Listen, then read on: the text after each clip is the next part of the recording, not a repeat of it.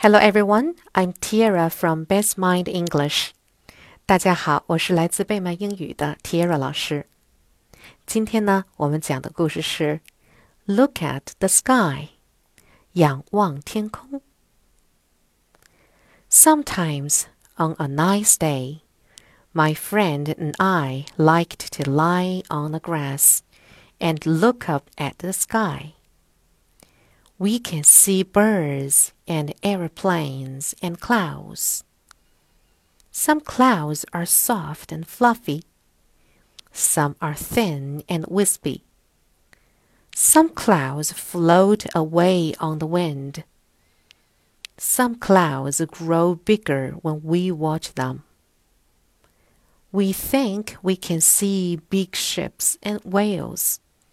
Then we close our eyes when we open our eyes, we see kittens and puppies.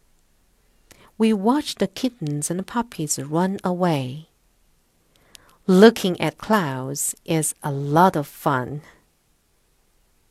Word list Grass G R A S S Grass Grass means a small green plant that people often grow in their yard. Fluffy. F L U F F Y. Fluffy. Fluffy means very soft, light, or airy.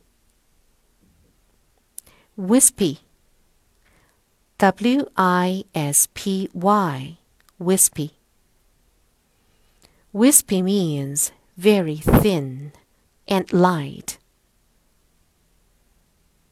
Float, F L O A T.